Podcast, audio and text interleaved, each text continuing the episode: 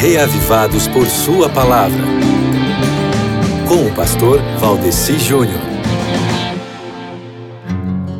Se o meu povo, que se chama pelo meu nome, se humilhar e orar, buscar a minha face e se afastar dos seus maus caminhos, dos céus o ouvirei, perdoarei o seu pecado e curarei a sua terra.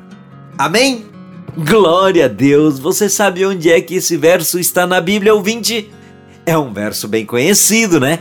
Quando alguém ora a Deus de todo o coração, com todo o seu desempenho, a oração toca o coração de Deus. E quando isso tinha acabado de acontecer ali com Salomão, Deus pega e fala essas palavras que eu destaquei aqui agora há pouco.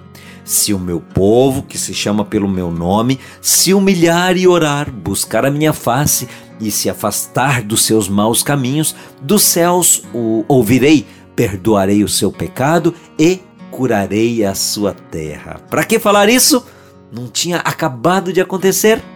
Salomão não tinha acabado de se humilhar? Salomão não tinha acabado de orar?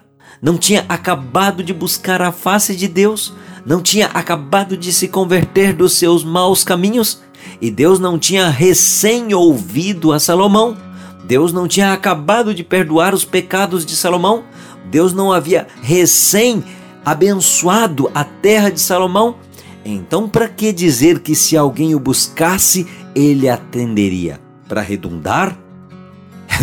é porque, infelizmente, obviamente, nós esquecemos.